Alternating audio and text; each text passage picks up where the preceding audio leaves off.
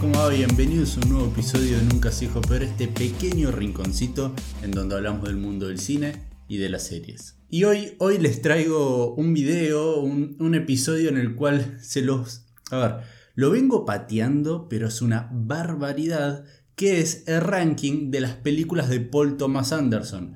Si recuerdan, hace un par de semanas, ya metidos en, eh, a mitad de la cuarentena más o menos, hicimos una semana Paul Thomas Anderson de día tras día una review de una película de este fantástico director barra escritor. Así que bueno, vamos a comenzar con mi ranking personal y vuelvo a remarcar, esto es un ranking personal, completamente mío, propio. Tu ranking y cual sea la peor para vos de Paul Thomas Anderson puede llegar a ser la mejor película para mí y viceversa. Esto es completamente personal y es como para jugar un rato a ver si tendríamos que rankear, hacer un top de este director, cuáles son sus mejores películas y cuáles son sus peores películas. Desde ya les digo, no tiene una película mala. Así que bueno, comencemos. Puesto número 8. Son 8 películas al día de la fecha de Paul Thomas Anderson. Puesto número 8, Hard Eight Sydney. La verdad esta es una película corta, es el primer largometraje de él y dura más o menos una hora 35, una hora 40. A mí me entretuvo, pero no me voló la cabeza. Tiene buenas actuaciones, la historia es interesante, no sabes muy bien nunca para dónde quiere ir y eso va a pasar con la gran cantidad de películas que tiene él y la gran mayoría. Pero en un momento decís, ok, esta película está apuntando para este lado. Pero después eso en cierta manera se presenta un conflicto, se resuelve, pero a raíz de algo que sucedió antes, se genera un nuevo conflicto y en sí esta historia sigue y podría seguir constantemente a través de consecuencias de eh, estos mismos personajes que van a ir eh, o que acarrean durante toda su vida. Y la verdad que el guion es muy bueno, la ejecución de la película está bien, las actuaciones son más que interesantes, pero igualmente no te deja lo mismo que te va a estar dejando un montón de otros contenidos dirigidos y escritos por Paul Thomas Anderson. Inherent Vice, puesto número 7. Acá creo que es lo que va a marcar la mayor diferencia en cuanto a rankings personales con mucha gente.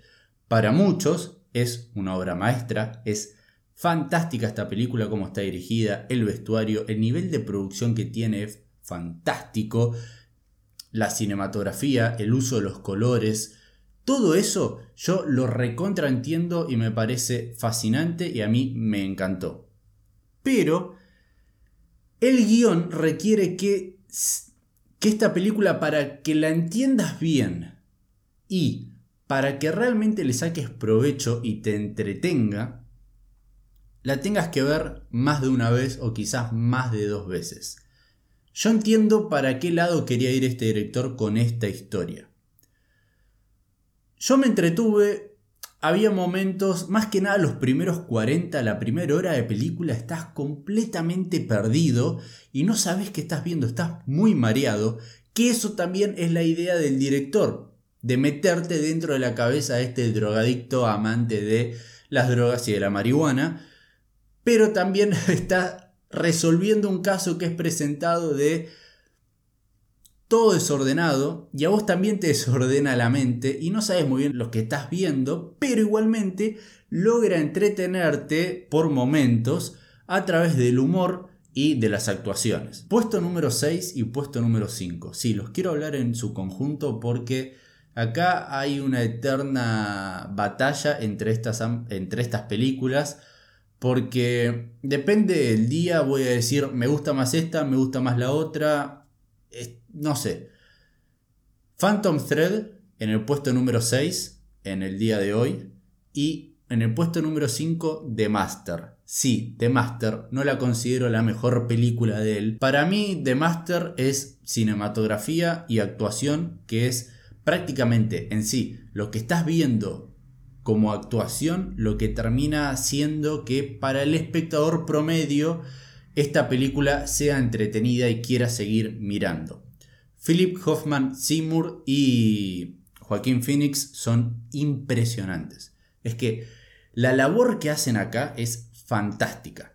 Pero la historia y el guion, siento que hay algo que todavía, eh, o quizás yo, yo en particular no le saqué el provecho que quizás la gran mayoría de las personas le pueden haber sacado, porque para muchos The Master es una puta obra maestra. Para mí está bien, quizás también como Inherent Vice la tendría que volver a ver y con más visionados le voy a sacar mayor y mayor provecho y va a empezar a escalar este, niveles en este top. Pero todavía siento que no me pegó como me podría llegar a pegar quizás en unos visionados más. Eso era el puesto número 5. Ahora nos retrotraemos y vamos al puesto número 6. Phantom Thread. Phantom Thread es, a ver, es una historia, es un guion un poquito más básico, por así decirlo, simple y clásico que lo que venía haciendo ya con anteriormente sus trabajos anteriores Paul Thomas Anderson con Inherent Vice que generó confusión en las mentes de todos los espectadores y The Master que también no es un guion simple o el mensaje que quiere dar no es tan simple como quizás parece cuando la estás viendo por primera vez. En Phantom Thread Paul Thomas Anderson vuelve a repetir colaboración con quizás puede ser el mejor actor de todos los tiempos que es Daniel Day-Lewis. En esta, en esta, película, como también en otras películas de, de este actor, es irreconocible.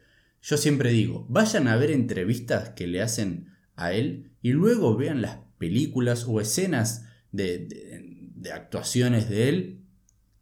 Es impresionante lo que cambia. Pero es que es, que es eso, el, tipo se convierte, es un actor metódico, se convierte en ese personaje. No es un actor actuando de ese personaje. No, es ese personaje que cobró vida y apoderó el cuerpo de Daniel Day-Lewis. Es impresionante. El físico, la forma en que se para, la forma en que camina, la forma en que habla, todo es distinto y encima lo podemos comparar y, vamos a ver un cambio tan radical con la anterior colaboración entre el director y este actor en There Will Be Blood, donde también es...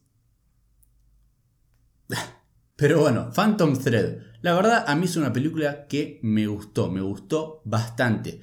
No tiene el, el gran laburo de guion que quizás puede llegar a haber tenido Paul Thomas Anderson en otros trabajos, pero en cuanto a dirección, el vestuario se lleva toda la película porque el vestuario es impresionante. La música, el score de Phantom Thread a mí me encantó. La cinematografía es una cinematografía muy cuidada, muy linda y las actuaciones también, otra vez, impresionantes, pero siento que no está en, en ese nivel mío de favoritismo de que quizás tienen otras películas de él conmigo. Puesto número 4, también acá puede ser que genere algún tipo de controversia. Boogie Nights. Boogie Nights no es mi película número 1.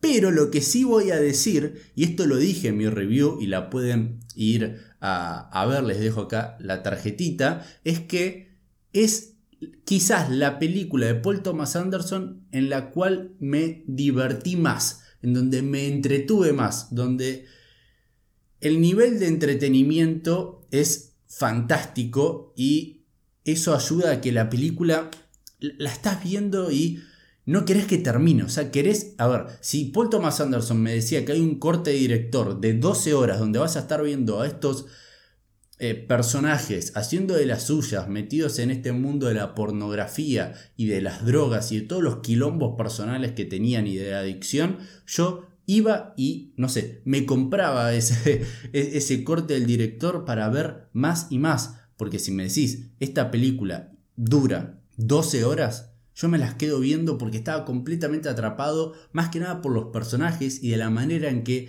Paul Thomas Anderson opta por contar esta historia y cómo te cuenta lo que va pasando año tras año, semana tras semana a estos personajes. Para mí, cuando vi Boogie Nights, que vuelvo a remarcar, yo había visto escenas soltadas cuando era más chico en, en, la tele, pero nunca me senté a verla por completo. Es más, cuando veía esas escenas sueltas, pensaba que la película era una tontería, era una estupidez, no sé. Pero después fue un gran pero un gran, gran error mío y haber tardado tanto en ver esta película que Boogie Nights es fantástica, es una película ya, para mí es histórica y es la mezcla perfecta entre una película de Tarantino y una película de Martin Scorsese. Es que es Goodfellas, pero con un poquito de Pulp Fiction, por así decirlo. Igualmente, y en esa época, a Paul Thomas Anderson se lo comparaba eh, viene la misma escuela de Tarantino, después eh, Paul Thomas Anderson y Tarantino, a través de esta película Boogie Nights, porque a Tarantino le dijeron, ¿viste esta película? ¿Te gustó? Él la vio y se contactó con Paul Thomas Anderson y a partir de ahí se hicieron mejores amigos. Pero Paul Thomas Anderson a partir de Boogie Nights y después lo que va a terminar siendo con Magnolia, empieza a tomar un camino completamente distinto y para nada similar a lo que sería un nuevo Tarantino. Y está claro que eh, Paul Thomas Anderson es otro tipo de director y hace otro tipo de películas. Boogie Nights, película fantástica. Acá, este, en el top 4, para mí ya es mis películas favoritas, pero favoritas de él, que me encantaría verlas una y otra vez, que no me cansaría nunca. Arrancamos en este top 4 de películas sumamente favoritas para Lucas con Boogie Nights. Puesto número 3, 2 y 1. Tengo que hablar, es que tengo que hablar de las tres películas juntas porque puede estar cambiando constantemente, pero constantemente y acá esto puede llegar a ser sorprendente para varios. Puesto número 3, Magnolia. Magnolia me parece un logro técnico de lo más grande que haya hecho Paul Thomas Anderson en toda su filmografía. Y mirá que todavía falta hablar de There Will Be Blood, pero Magnolia, Magnolia es sacarse el miembro y ponerlo sobre la mesa y decir, Mirá lo que puedo dirigir, las tomas que puedo hacer, los movimientos de cámara, el nivel actoral y el cast gigante que tengo, la cantidad de historias y constantemente te está manteniendo un nivel de tensión y del de minuto uno sentís que va a estallar absolutamente todo. Desde el minuto uno y la película dura 3 horas 15 minutos creo que si mal no recuerdo y decís, para que en cualquier momento esto estalla, esto estalla, esto estalla, esto estalla. Va una hora, van dos horas. Decís, falta una hora más todavía. Y parece que en cualquier momento va a explotar todo. Es fantástico lo que hace en Magnolia. Lo que sí y lo que no le hace mi puesto número uno y sin lugar a dudas es el final. Yo sí tuve ciertos problemas con el final. Lo entiendo, pero igualmente esperaba otra cosa. Puesto número 2, Punch Drunk Love. ¿Sí? Sí, sí, sí, esa película, una horita y media con Adam Sandler, que quizás para muchos es una tontería, una comedia que encima por estar Adam Sandler quizás muchos, muchos la pasaron por alto, cosa que yo hice, y se están perdiendo una joya absoluta pero absoluta. Además, esta película quizás me pega más en lo personal a mí de ¿Por qué no compararme y encontrar alguna similitud con el personaje Adam Sandler? Puede llegar a ser, y creo que también muchísimas personas se van a sentir identificados con ese personaje. No digo que soy exactamente igual a él, pero hay algunas matices de su personalidad y de las cosas que dice, las cosas de cómo actúa, que eh, yo me sentí bastante identificado y que eso hace también que la película sea más amena para uno y que te fascine aún más. Punch Drunk Love me encantó, pero me encantó todo, toda esa película me fascinó, me volvió loco. Y así llegamos al puesto número uno, que también digo, o sea, el puesto número uno puede cambiar constantemente con Magnolia, pero después digo Magnolia, y después, ah, pero al final no sé si me gustó tanto. Bueno, no es el puesto número uno, pero podría serlo. Puesto número dos, Punch Drunk Love, pero Punch Drunk Love me fascina a nivel a niveles, no sé, exorbitantes. Pero después me acuerdo que está There Will Be Blood. Y There Will Be Blood... There Be Blood es impresionante. Es que es, es, es una locura. También muchos pueden decir, no, pero There Blood es simplemente la actuación de Daniel Day-Lewis. Sí y no. A ver, la música de esa película, la cinematografía, la historia, las actuaciones, el guion en sí, a mí me encantó The Will Blood y no hay momento en el que me aburra con esa película. No hay un puto segundo en el que me aburra con esa película. Me encanta todo lo que estoy viendo, el nivel actoral, los diálogos, todo. Todo, todo, todo.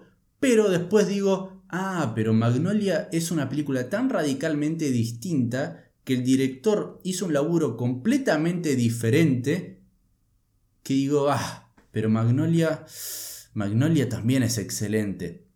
Y Punch Drunk Love es una película tan simple, tan básica, entre comillas, que también se está ganando ese favoritismo mío de estar en el puesto número uno, puesto número dos. Es muy complicado, es realmente muy complicado. Pero bueno, a hoy, y si tengo que ordenar de alguna manera estas películas, sería de la siguiente manera. Vamos a hacer un repaso. Puesto número 8, Hard Eight Sydney. Puesto número 7, Inherent Vice. Puesto número 6, Phantom Thread. Puesto número 5, The Master.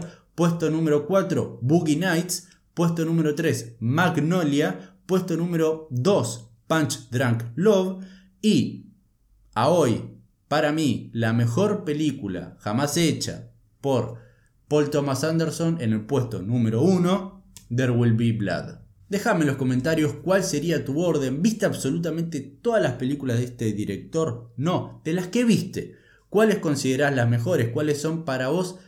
Hablemos desde el punto de vista personal, no, no hablemos tanto del quizás logros técnicos y aspectos sumamente este, cinematográficos. No, objetivamente no tratemos de hacer un ranking de estas películas. Vayamos a lo personal, ¿sí? A lo sumamente subjetivo, que en realidad las películas son un arte y el arte es subjetivo. Comentame, comentame, ¿cuáles son tus favoritas para vos? ¿Cuál sería tu orden? ¿Las viste todas? ¿No las viste? ¿Tenés ganas de ir a ver todas las películas de este grandísimo director barra escritor? Déjamelo acá en los comentarios por favor y si te gusta este tipo de contenido y el contenido en sí que hago semanalmente, por favor suscríbete que eso me ayudaría una barbaridad y ponerle me gusta a este video. Sabes muy bien que me puedes encontrar en Instagram como nunca se dijo peor y que nos podemos volver a ver en un próximo episodio.